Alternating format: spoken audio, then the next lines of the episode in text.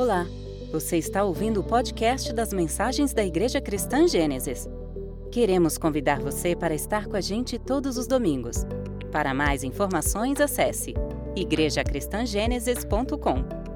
Centrados no Evangelho, amando Deus e amando as pessoas. Irmãos, boa noite. Como eu falei, uh, eu quero hoje estar compartilhando, estar falando sobre o poder da palavra de Deus. Muitas das vezes nós falamos da palavra, nós é, citamos a palavra de Deus, mas nós não temos, alguns pelo menos, não têm a exata noção do poder que a palavra do Senhor tem nas nossas vidas.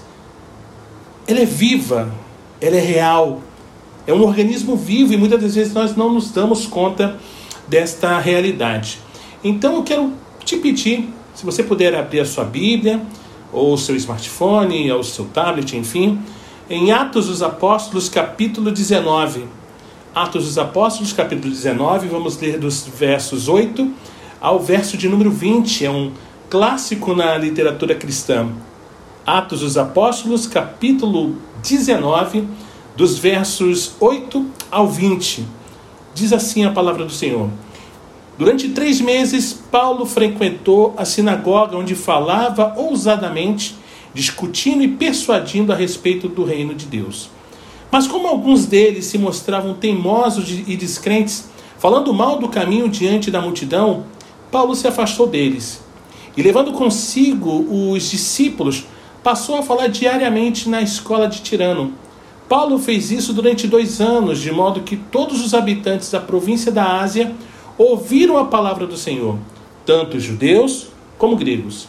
Deus, pelas mãos de Paulo, fazia milagres extraordinários, a ponto de levarem aos enfermos lenços e aventais do seu uso pessoal, diante dos quais as enfermidades fugiam das suas vítimas e os espíritos malignos se retiravam.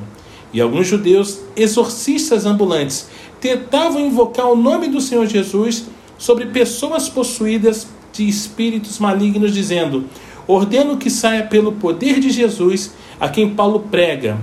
Os que faziam isso eram sete filhos de um judeu chamado Seva, sumo sacerdote. Mas o espírito maligno lhes respondeu: Conheço Jesus e sei quem é Paulo, mas vocês quem são? E o espírito espírito e o possuído do espírito maligno saltou sobre eles, dominando a todos, e de tal modo prevaleceu contra eles, que nos e feridos fugiram daquela casa. Este fato chegou ao conhecimento de todos os moradores de Éfeso, tanto judeus como gregos. Veio, te, veio temor sobre todos eles, e o nome do Senhor Jesus era engrandecido. Muitos dos que creram viram, vieram, perdão, confessando e denunciando publicamente as suas próprias obras. Também muitos dos que haviam praticado magia, reunindo os seus livros, os queimaram diante de todos. Calculado o valor dos livros, verificaram que chegava a 50 mil denários. Assim, a palavra do Senhor crescia e prevalecia poderosamente. Irmãos, considere uh, o poder de Deus. Com um aceno de mão, Deus tem poder para esculpir, por exemplo, as montanhas. Com o mesmo aceno, os vales e os desfiladeiros.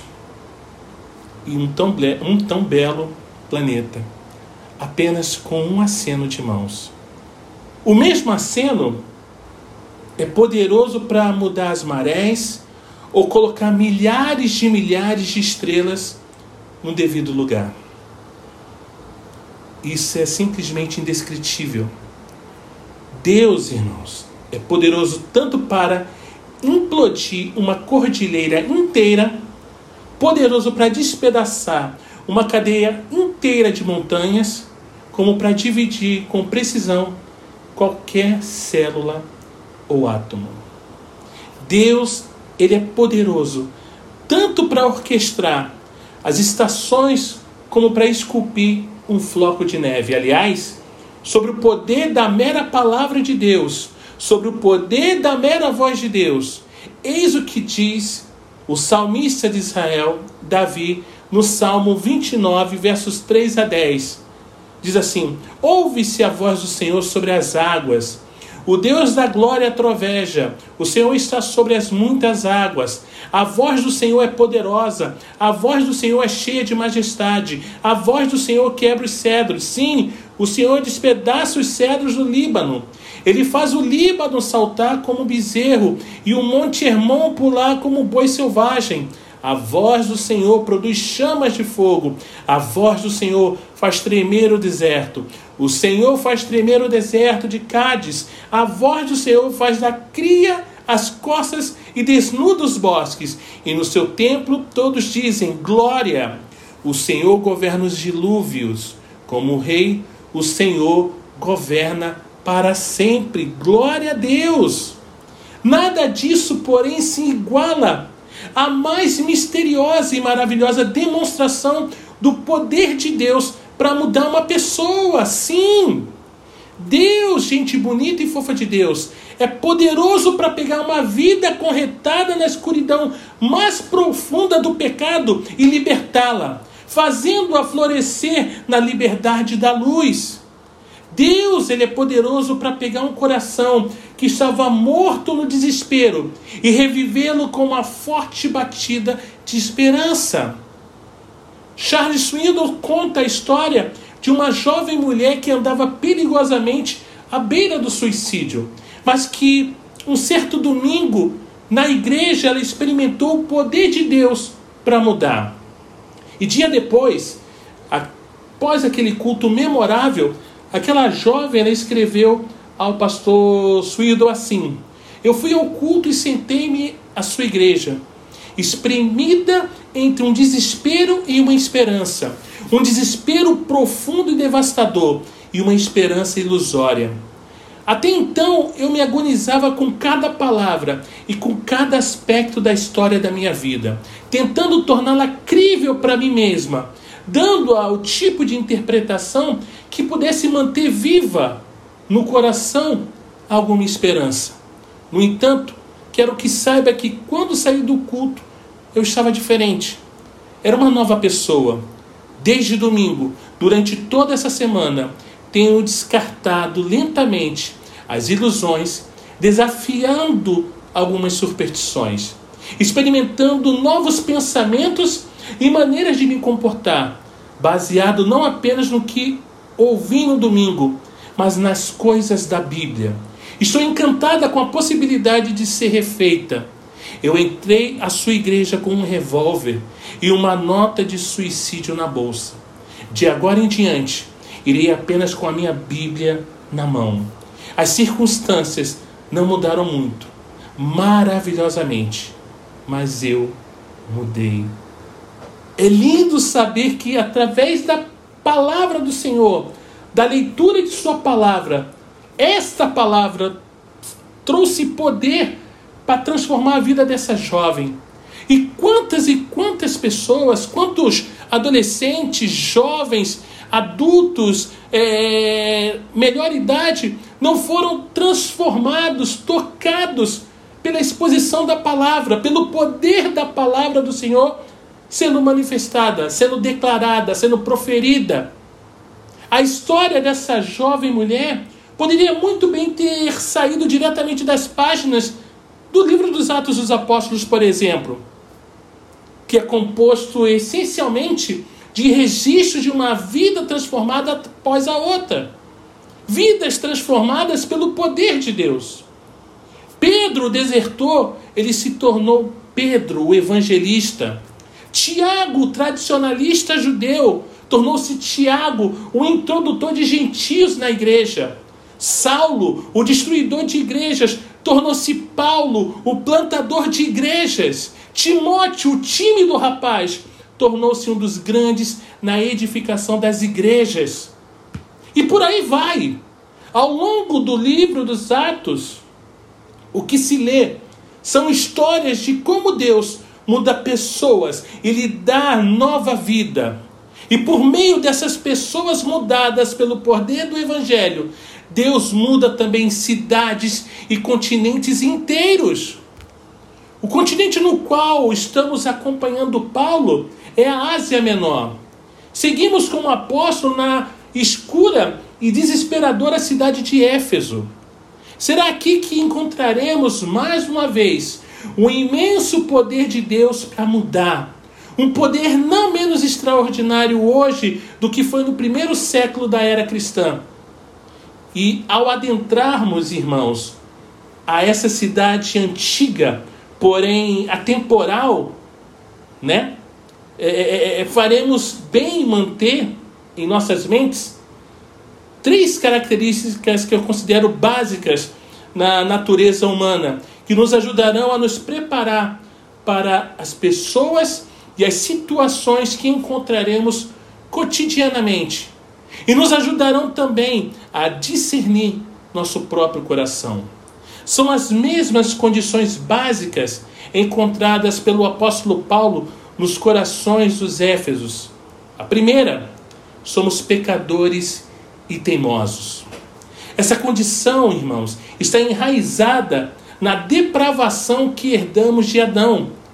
Tal condição de pecado e de teimosia ou rebeldia foi remodelada pelo iluminismo e ainda é pelo humanismo ou racionalismo, mas nunca realmente mudou ou melhorou o ser humano.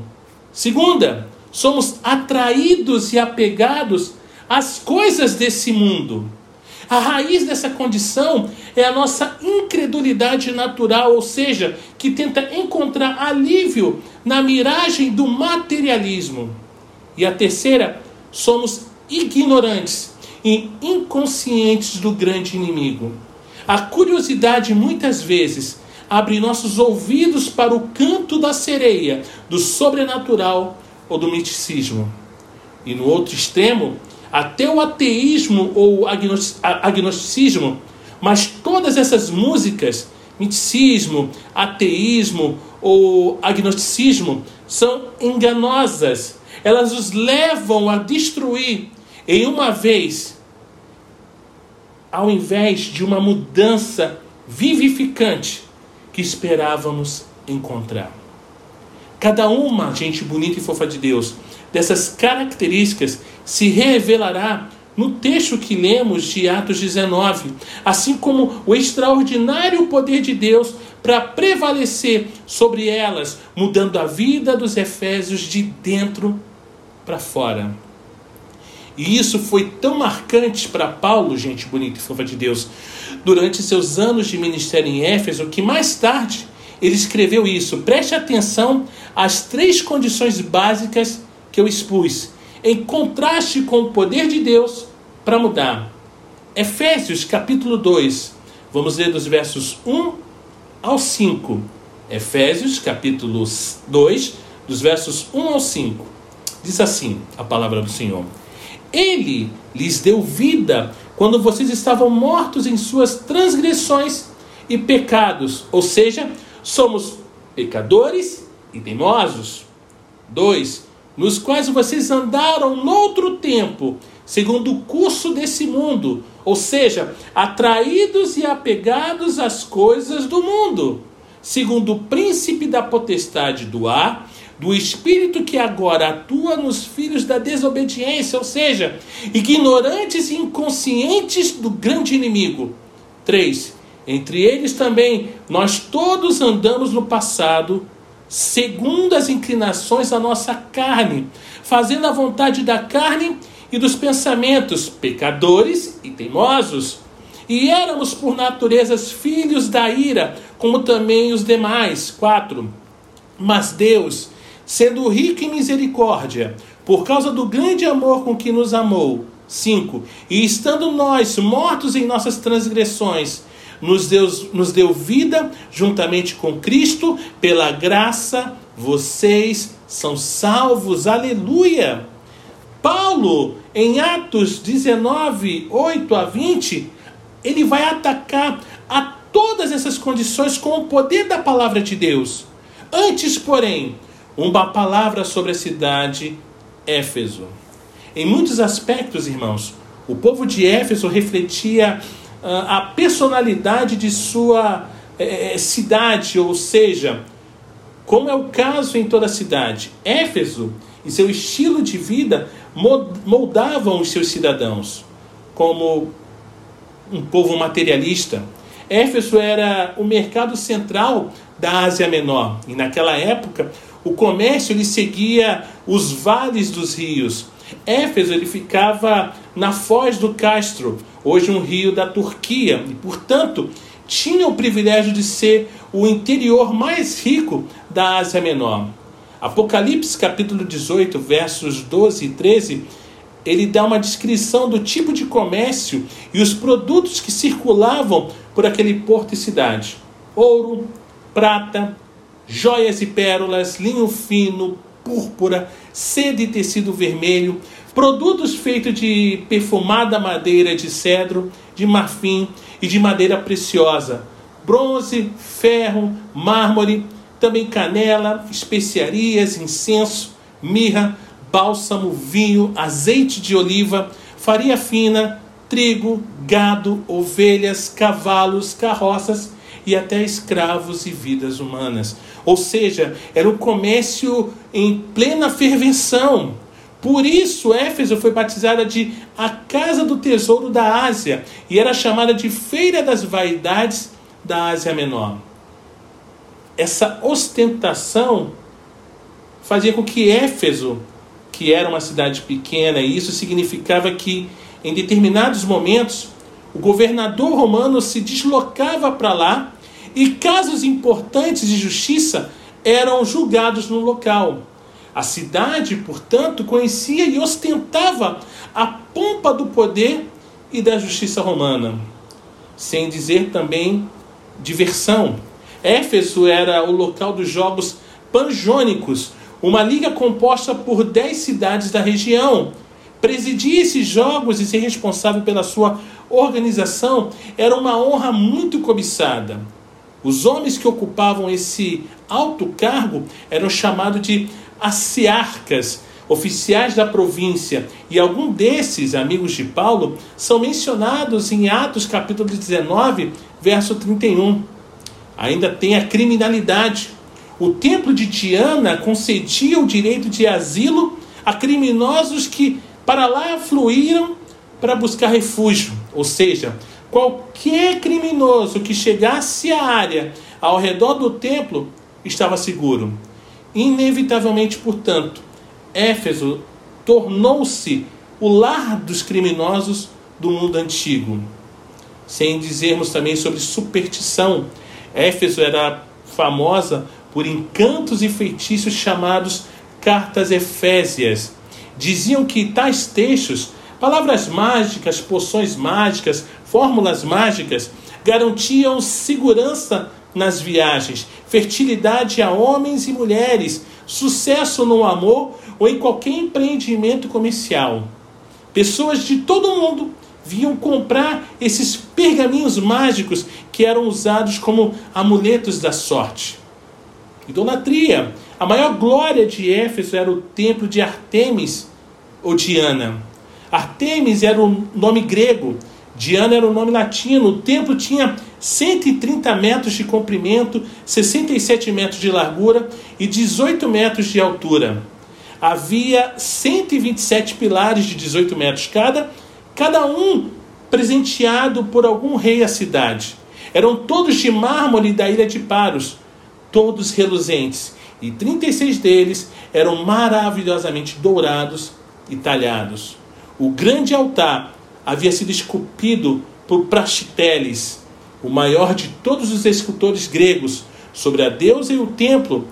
John Stott lhe diz que na mitologia clássica, Artemis, a quem os romanos chamavam de Diana, era uma caçadora virgem, mas em Éfeso ela foi identificada de alguma maneira como a deusa asiática da fertilidade. Éfeso guardava com imenso orgulho tanto a sua imagem grotesca cheia de seios, provavelmente um meteorito, como o templo magnífico que a abrigava. Essa estrutura tinha mais de 100 colunas jônicas, um dos estilos arquitetônicos clássicos, de 18 metros de altura, que sustentavam uma cobertura de mármore branco. quatro vezes maior do que o Panteão de Atenas e decorada com belas pinturas e esculturas. Ela era considerada uma das sete maravilhas do mundo. Além disso, superstições e práticas ocultas de todos os tipos floresciam sob o patrocínio de Diana.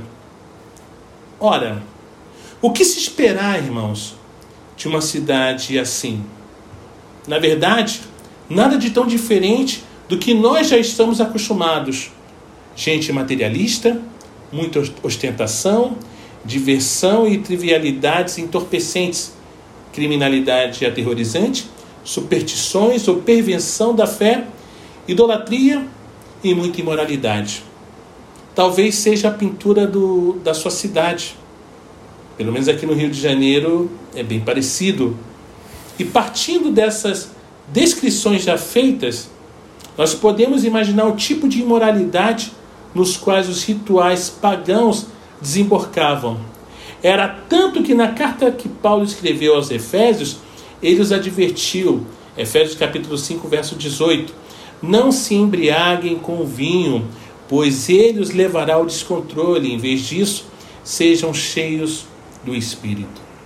John MacArthur sustenta que o contexto desse verso sugere que Paulo estava falando especialmente sobre as orgias de bebedeira comumente associadas às cerimônias de adoração pagãs da época. E tais práticas, irmãos, induziam comunhão estática com as divindades e eram expressadas em atos sexuais pervertidos.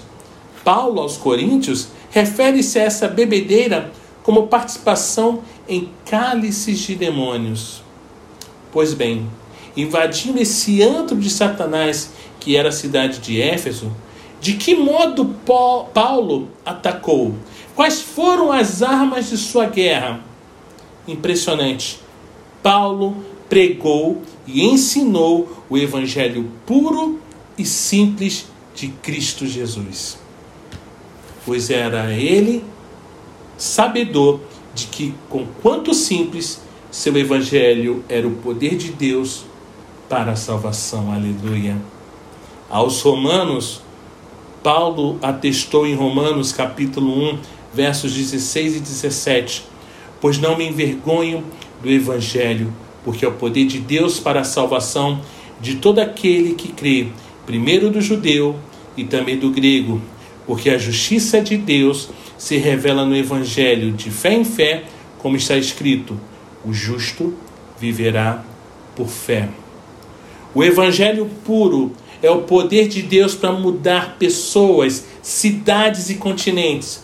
Foi assim nos dias de Paulo em Éfeso e será assim em qualquer lugar da terra até a consumação dos séculos. Portanto, gente bonita e fofa de Deus, a palavra de Deus é o poder de Deus.